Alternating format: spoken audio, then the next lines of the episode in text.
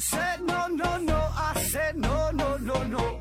You say take me home, I said no, Perignon. You said no no no, I said no no no no, no no no no.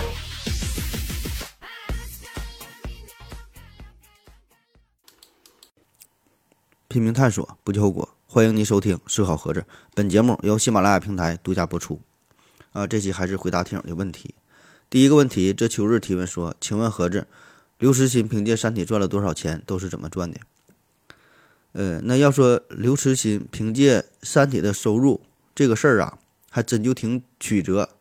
前一阵儿有这么一个新闻啊，说这个有主网络的董事长叫林奇，他呢被投毒致死，而嫌疑人呢正是他们公司的首席风控官叫许瑶。啊，具体的原因呢，我们也不好过多的揣测啊。呃，但听闻哈，江湖上传言呢是说这个许瑶呢被边缘化，所以呢对林奇是怀恨在心，最后呢选择了这种非常极端的报复的方式。那么这个事儿和《三体》又有啥关系呢？也没啥关系啊。这得从头说起。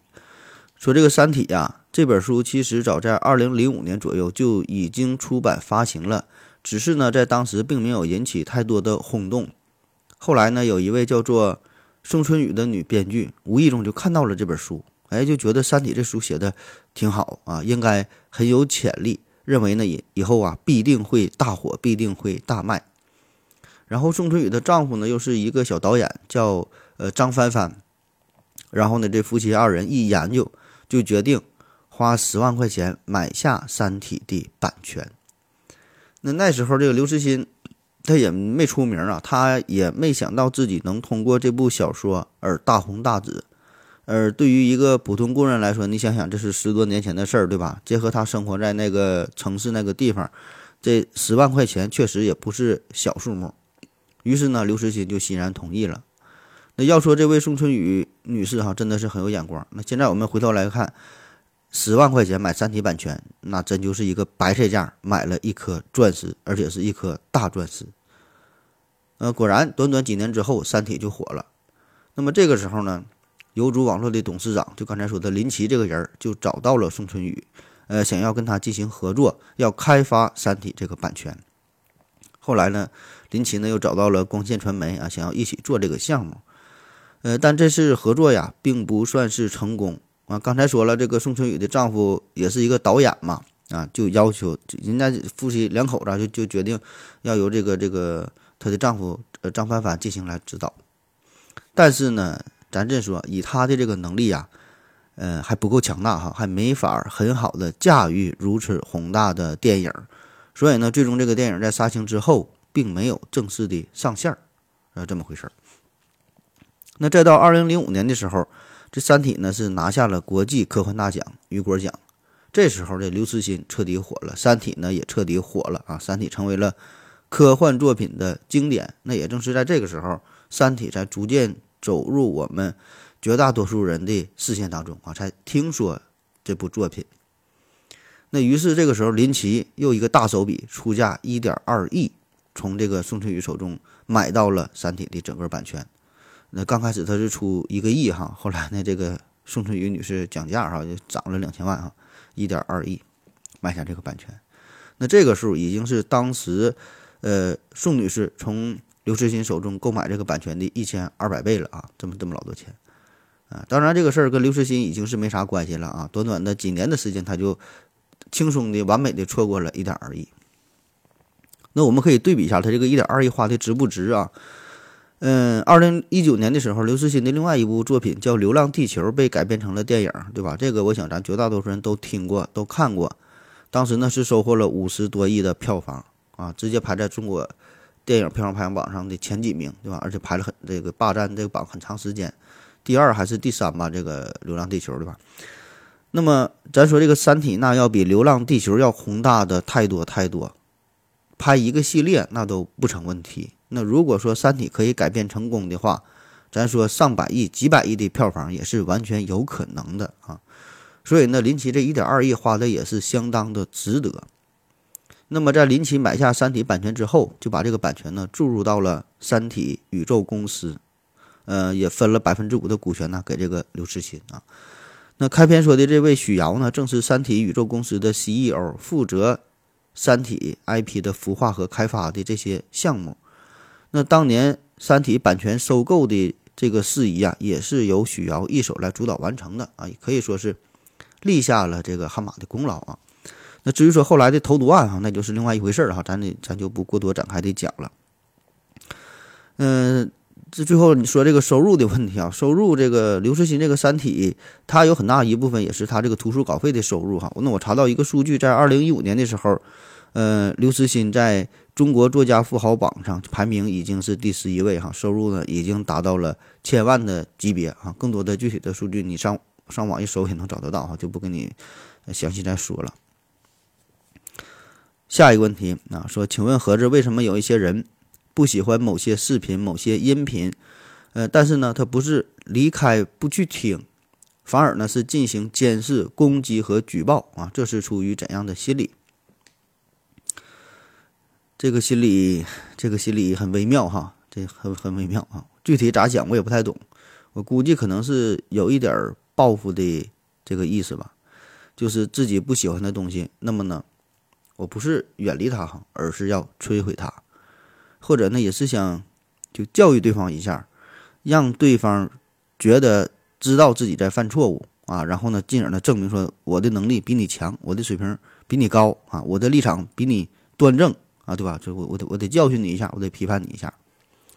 其实这个事儿在咱们科普圈，我觉得挺明显的哈，就是说。嗯，有一些粉丝吧，有一些听友呢，可能不太喜欢某个主播和他的节目，但是他并不是取关，对吧？也不是不听，对吧？你正常说你不喜欢这个节目，我不听就完事儿了吧，对吧？但他不啊，会有一些人呢，嗯，他选择的方式，虽然我不喜欢你的节目，但是呢，我比任何人听的都细致、都认真。听完之后呢，我拼命的找出其中的错误，然后批判一番。啊，或者说是你节目当中有一些不符合我个人的人生观、世界观、价值观的地方，我就要对你进行一番批判。嗯嗯，当然这个也是听友的一种自由，对吧？就是他完全有这个权利啊，他很沉浸于其中，觉得很开心、很快乐，也很好啊，也很好。这个都是您个人的权利啊。下一个问题，老谭同志提问说：“盒子你好，请教个问题。”嗯，你认为当排除掉经济问题，当排除掉经济的问题，单纯从心理学的角度分析，为什么有些人会过度的想分享自己的生活，把自己的所有事情都放在聚光灯之下让人批判？呃，这里涉及到的一个度的问题，那这个分享生活的度如何去把控啊？这个度肯定是因人而异的。那盒子，当你不是一个主播的时候，你是怎么把握这个度的？呃，你说这个分享自己生活哈，分享自己生活，我不知道你具体说的是怎么去分享啊？就这种形式会有很多种，对吧？那么不同的形式分享不同的内容，这个背后的原因也都不一样。那比如说我们现在出去旅游啊，或者是去一些漂亮的餐厅吃饭呢，我们都会拍照，都会发朋友圈，对吧？这也是一种分享。那这种分享呢，就是想要表达出自己优越生活的一面。把自己美好的一面展现给大家。那还有一些人呢，在他失落的时候、不开心的时候、悲伤的时候，也会去分享。那他就是想要找人进行倾诉一下，然后试图呢从别人身上寻求一些心理上的安慰，对吧？这也是一种分享。那还有一些人，他是因为不自信，不管啥事儿都想和别人找个人商量一下，听听别人的建议，对吧？得到别人的认可。啊，咱说大的大事儿，比如说买个车、买个房，一时拿不定主意，找朋友聊一聊，哎，可以吧？分享一下。但有一些人可能买一瓶可乐，买买瓶饮饮料都得让朋友参谋参谋，我买买买买哪个牌的好啊？这就有点过分了啊。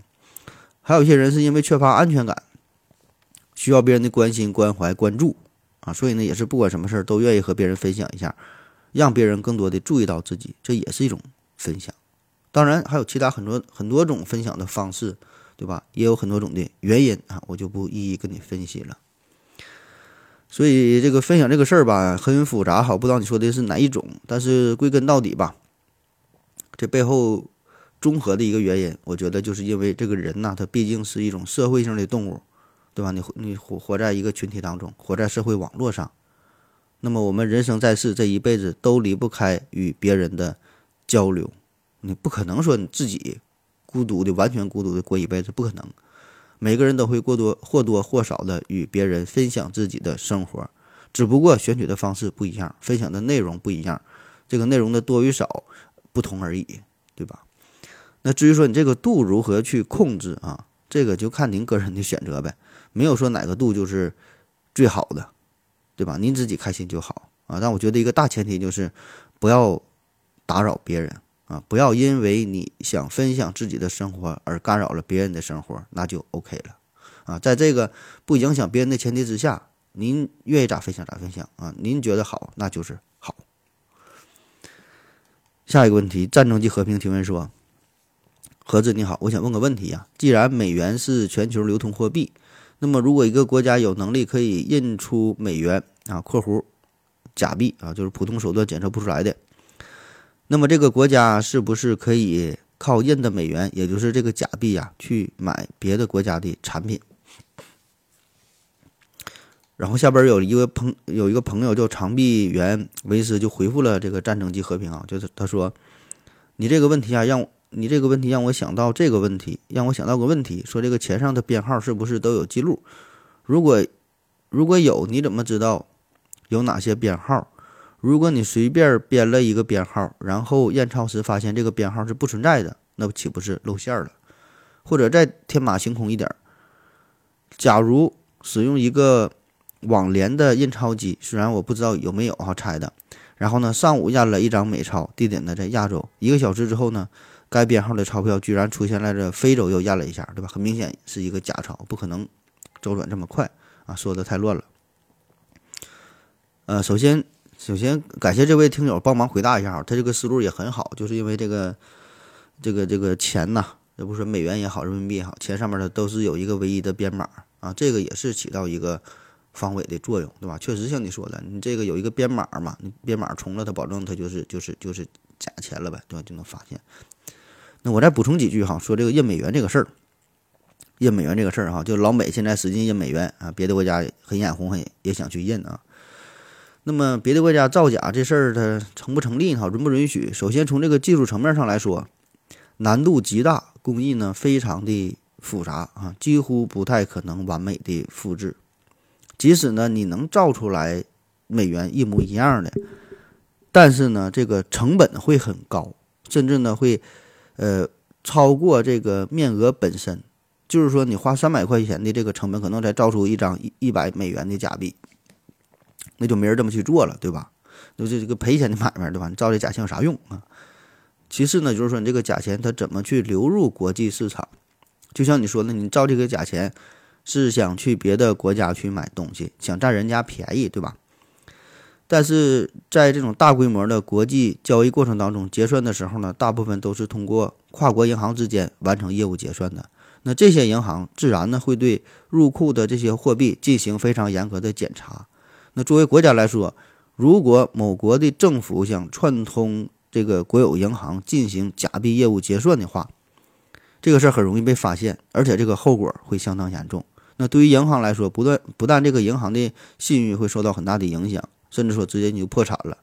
那么对于这个国家来说，美国也会对这个国家进行非常严厉的经济制裁。这这个换句话说，你以后哈就别想。在这个国际社会上在玩耍了啊！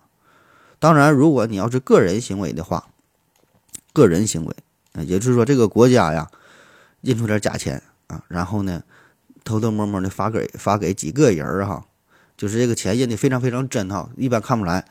然后呢，您个人的行为出国了买点东西，花个三头五百的，规模不是特别巨大，我觉得理论上是有可能成功的哈。但是这这种事儿，您觉得会发生吗？下一个问题，这球是提问说：“请问盒子，喜欢的人不喜欢自己，可一直忘不了对方，怎么办？啊，该怎么办啊？”那看来这球是朋友这咋的了？最近失恋了哈？这问题问题太多了是吧？没有功夫理你的女朋友了，失恋了啊？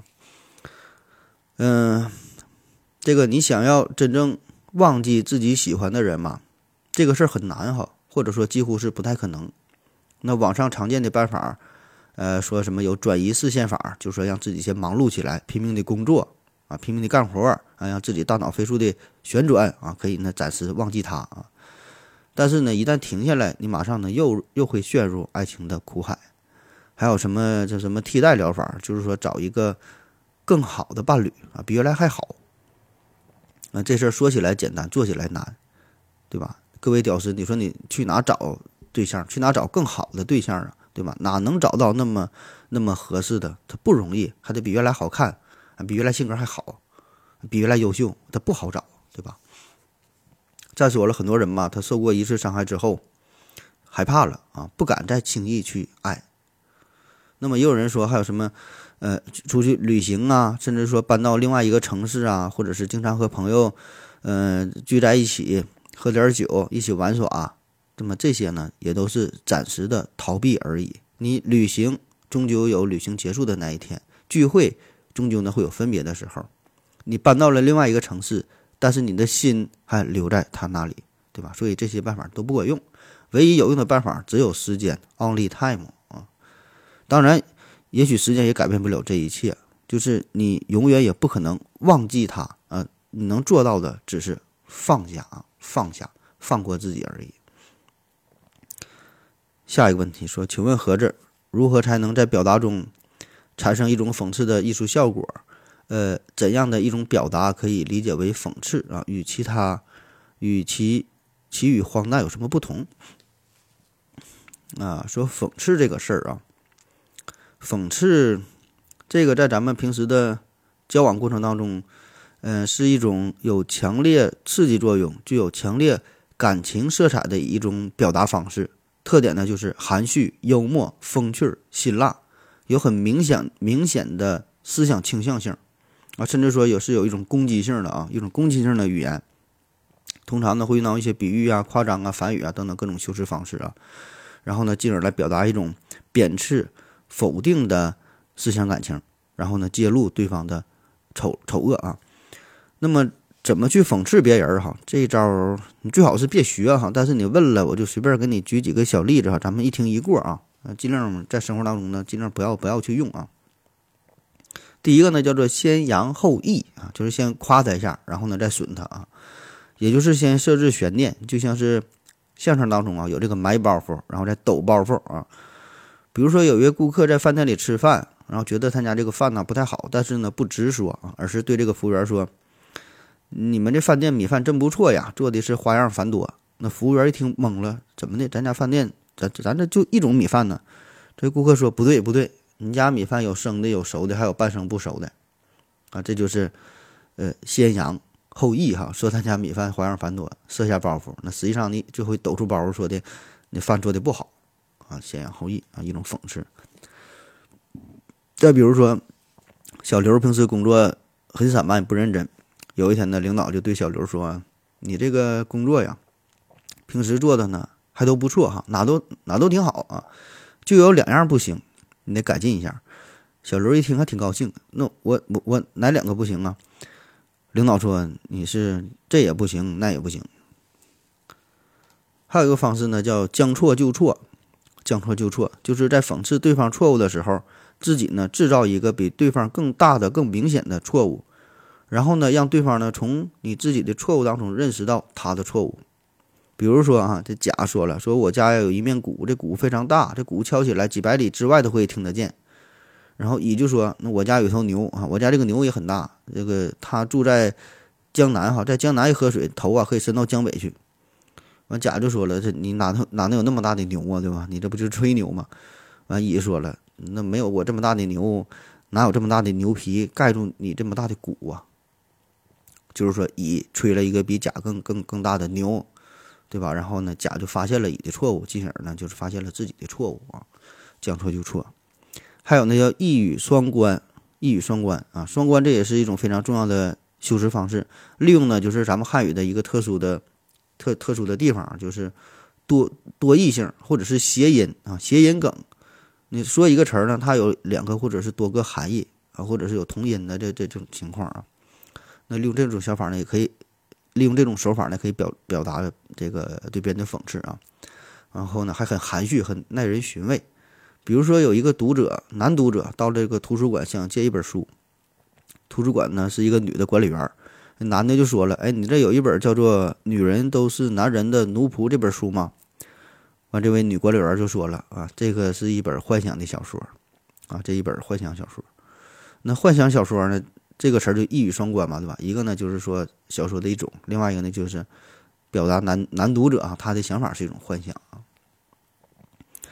还有呢叫反诘疑问哈，反诘疑问，嗯，就是用反诘的方式来讽刺对方的语言或者是行为啊。比如咱们平时都喜欢把自己的年龄说的稍微年轻一点儿。”对吧？你像我今年二十八，但是我经常对别人说我说二十六，或者是有时候开玩笑说二十三哈，就骗人嘛，对吧？那么说有一位呃夫人哈，一位老妇人哈，已经是两鬓斑白，满脸皱纹，那一看呢就得是六十多岁了啊。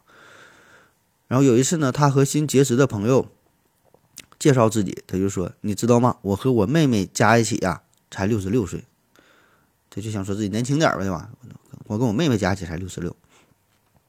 然后呢，他的这位新朋友马上说：“哎呀，那听你这意思，那你这位妹妹还没上小学呢嘛，对吧？你你加起六十六，那你你不得六十三呢？她三岁是吧？你怎么你怎么能把这么小的妹妹一个人藏在家里呢？这这这这能放心吗？”所以你看，这位朋友就这么一个反问嘛，不但揭露了这位夫人的谎言啊，同时呢，讽刺了这位老妇人这个膨胀的虚荣心啊，但是呢又很幽默啊。还有一个呢，叫做设定条件。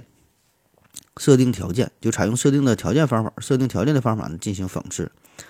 说有一天晚晚上啊，这个厂长啊突然呢来到了厂里的这个呃单身宿舍，然后呢青年小刘啊就在就在床上爬了起来，说：“这个厂长，哎，您正好来了，快给我做个报告吧。”厂长不知道啥意思啊，说：“这这大晚上的，为啥让我给你做个报告啊？”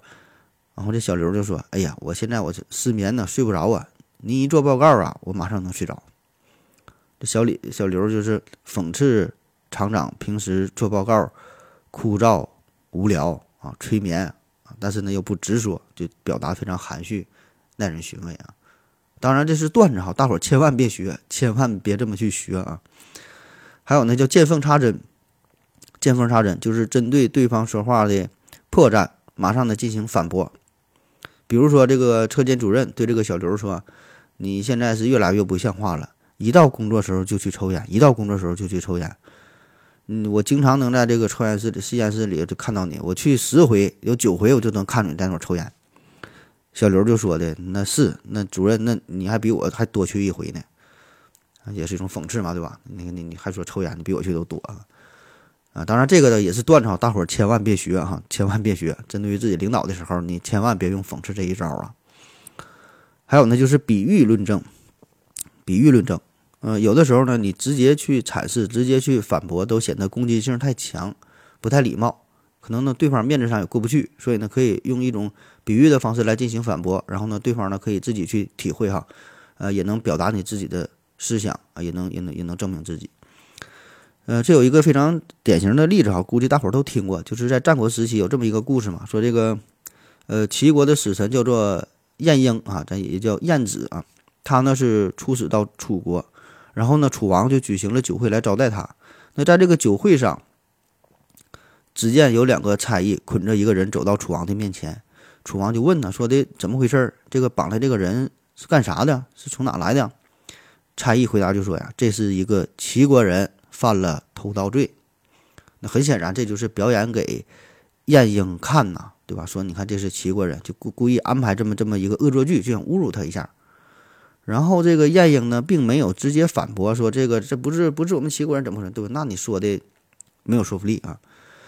晏婴很聪明，他直接站起来看了看这个被绑这个人，然后呢，慢慢的说：“我听说有这么一个故事啊，有这么一个事儿，说这个橘树，橘树生长在淮河以南，它就是橘子树。那如果你把这个橘子树，它生长在淮河以北的话，它就变成了枳树。”质树和橘树呢，只是叶子很像，但是这果子的味道啊却完全不同。那造成这种现象是什么原因呢？那同样的树，主要原因呢就是因为水土不同。那现在你看这个老百姓哈，在咱们齐国不做贼都挺好，一到楚国变得开始偷窃了。那莫非楚国的水土使得老百姓更加惯于做贼吧？那这就非常委婉的讽刺了对方啊。当然还有很多种的讽刺的方式哈，这个就不一一介绍了，很多很多种形式，很多也难以分类啊。大伙儿呢可以慢慢体会啊。嗯，但是需要提醒大家的是，就是讽刺这个方法真就是慎用哈，特别是跟你不是特别熟悉的朋友。一些重要的场合，呃，尽量别用啊。有的时候你觉得自己很幽默、很智慧，实际上完全不是这样的哈。可，可以说是能不用尽量就不用啊。想用的时候一定要用的得法得当，才能最大限度地发挥它应有的效果。这个讽刺并不是侮辱，并不是嘲笑哈，而是一种大智慧。就包括咱们在微信朋友朋友圈，在一个微信群当中。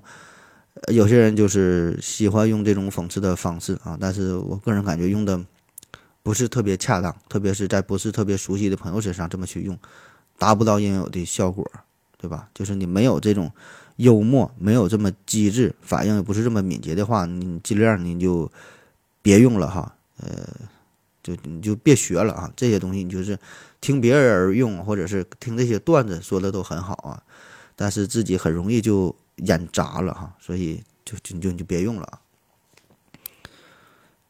下一个问题，范儿啊提问说：“请问何志总，内心没有自信，总渴望得到别人的认可，过分的在乎别人的评价和感受，总有挫败感，很难把心思完全放在自己关注的生活上，总有一种想表现给谁看、证明给谁看的感觉，心很累，如何去克服？”啊，这就是今天的。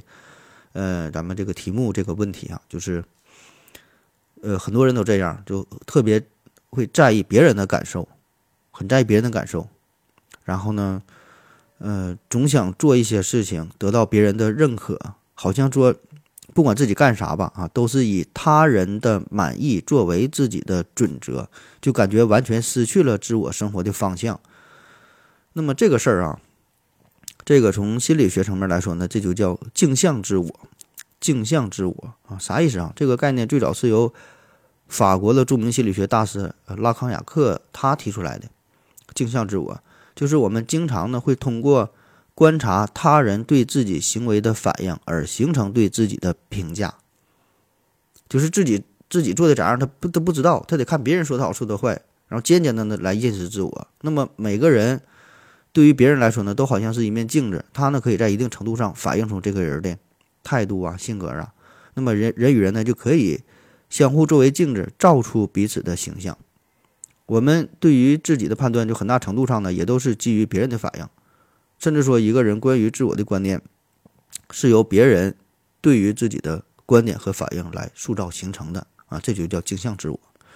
所以呢，从这个角度来出发，这么一分析，我们在意别人的看法，其实就是需要或者说是希望啊，获得别人的认同，以此来形成自己更加美好的形象，啊，所以呢，你这种思想本身也没有对错之分，对吧？就是一种心理学上的一个效应啊。当然，他这个解释只是其中一种解释哈，并不是说唯一的真理啊。这是他从这个角度去分析啊，我觉得挺符合你这个问题哈，我就给你介绍一下啊，嗯。但是按照你你这个描述吧，就是你你这种情况其实已经有点严重了，就是有点过分的看重别人的评价，甚至可以说你的生您的生活已经被别人的看法给绑架了，完全失去了自己的生活，那么您就会活得很累啊。那怎么去调整呢？主要就是两方面啊，或者是说您深刻思考一下这两个问题。第一个呢，就是。这个世界上有很多人，对吧？我们一生当中也会遇到很多人，但是呢，能真正和您成为朋友的人，成为好朋友的人少之又少，估计啊，可能也就几十个。嗯，交际范围广一点的，可能你你交到的朋友可能有有有上百个啊。看看你的微信朋友圈，可能有几百个人，基本就这样。那么这里边真正算得上好朋友、好知己、交心的朋友，可能啊也就十几个，甚至也就是几个啊。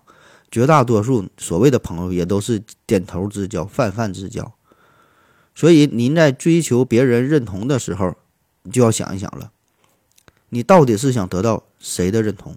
是所有人的认同吗？是你所有朋友认同吗？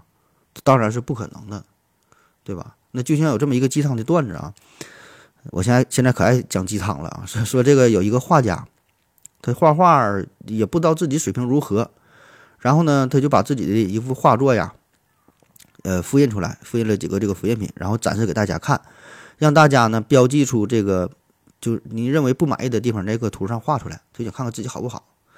展展出三天以后，这幅画一拿回来一看，上边几乎呢都被画遍了，就是说没有一个地方是好的，对吧？就很多人。几乎每个地方都有人认为他画的不好，这对他就造成了很大打击呀，对吧？你说这怎么一无是处的，不死心，他就又把这个画品的一个复印件又拿出来，又展示一下，说呢让大伙儿标标记出自己喜欢的地方。那你认为哪地方画的好？起码有个地方画的好吧？你给我标出来。同样展示三天以后拿出来一看，结果呢这幅画也是几乎都被标记满了。说明啥？就总会有闪光的地方，总会有人喜欢的地方，也总会有不喜欢的地方。所以，同样的一件事儿啊，同样的一个人啊，同样的一件物品，总会有人喜欢，总会有人不喜欢，褒贬不一。那如果你想让所有人都喜欢、都满意，那是不可能的，对吧？除非你是人民币啊。所以呢，你应该把自己生活的重点放在你最亲近的人的身上，您的知心好友身上，或者是也包括你最重要的领导身上。对吧？因为这些人是你真正需要去在意的，需要对他们付出更多的情感，付出更多的精力，对吧？至于至于其他人啊，嗯，就放下哈，就 不用太在意了啊。当然，我们现在很多人都会犯这样一个错误哈，一个通病就是对陌生人，嗯，反而会太客气，对家里人呢又显得太无礼哈，没有礼貌。那我们很多时候。反而就是会更加在意一个陌生人的评价与感受，反倒是忽略了自己真正的好朋友和你的亲人啊。所以说这个呢，我想每个人都应该调整一下，应该反思一下，就是应该如何对待，嗯，包括说你的父母、你的子女哈、你的伴侣啊、你的直近的朋友，怎么调整一下，应该是更好的对待他他他们才对哈。而对待陌生人哈，咱就说你就不用鸟他们，对吧？所以呢，咱就都应该冷静下来，找出你真正。需要在乎、值得在乎的这关系啊，找出这么几个人，对吧？对他们，咱说哪怕是装也好，要尽心尽力的表现的更好一些啊。至于其他人哈，他也不鸟你，你也不用鸟他们。第二方面呢，就是，嗯，你也不可能让别人完全认同你，去接受你的全部。这啥意思啊？这跟刚才那个感觉有点像，但又不一样。就是说，哪怕是父母和子女之间。夫妻之间，两个最好最好的好朋友之间，也一定会有三观不合啊，三观不一致的地方。所以呢，就是即使你最亲近的人，你也不必完全去在意他的评价，对吧？就特别是一些主观性非常强的、没有正确答案的问题，那就随便他怎么去说，他有他的理解。就比如说咱前一阵讨论的代孕这个事儿，为啥争议这么大？就是因为这这个问题。没有一个定论嘛，每个人都能拿出一大堆的理由，然后呢产生很多的冲突，对吧？都有都有自己的观点，都有自己的看法，所以这个时候呢，您就要保留自己的观点，你也不用反驳他，你也不用听从他的观点，对吧？你更不要去企图说服别人的观点，是吧？这就叫君子和而不同，小人同而不和。那么我在知乎上看到这么一段话啊，我感觉说的挺好啊，直接跟你分享一下，说呀，要解除价值捆绑。啊，叫价值捆绑，这这这个词儿，这啥意思呢？他说人的这个价值啊，实际上呢是分为两部分，一部分价值呢叫做内在价值，呃，intrinsic value 啊，另外一个方面呢叫做市场价值，market value，两个价值。内在的价值呢，就是你作为你自己，你是独一无二的，你有你自己的特点，你有你的秉性，你有你的经历啊，你有你的天赋，这种价值完全是由您个人决定的，也只能由你自己来决定。所以这个神圣性是没有任何第三方可以贬低、可以剥夺的，因为你就是你自己啊，这是你的内在价值。而这个市场价值是啥意思？这个呢是由完全是由第三方所决定的，就你有多少市场价值，就得看你在不同市场上的表现如何。就像刚才提到的那个心理学的问题，你得需要他人侧面来进行认证，得到他人的认可。那么在不同情况之下，你满足别人需求的能力是不一样的，您得到的认可它就是不一样，对吧？那我们谈到别人对你价值的认同，谈到的呢，其实就是市场价值的认同，对吧？你能给别人带来什么好处？这是市场价值，对吧？这是你运用自己的能力，在特定的条件之下满足对方的需求啊，这叫市场价值。然而呢，我们大多数人呢，在谈论市场价值的时候，会把自己的内在价值也捆绑进去，这样呢，就产生了不必要的情绪的冲突。所以说，这个是两个事儿啊，两个事儿。您的市场价值可能很低，对吧？我我就满足不了你的需求，但是呢，我内在价值很强大，我就是我，我觉得很好啊，我就是不一样的烟火啊。那总结下来哈，第一就是要被关键的人认同，第二就是您自己要认同自己的内在价值，第三哈，多多修行，把自我价值从别人的认同当中剥离开来，让市场价值的波动。永远永远呢，只留下经验和教训，少留在情绪的冲击面上。好了，今天的今天的节目就这样，感谢您各位收听，谢谢大家，再见。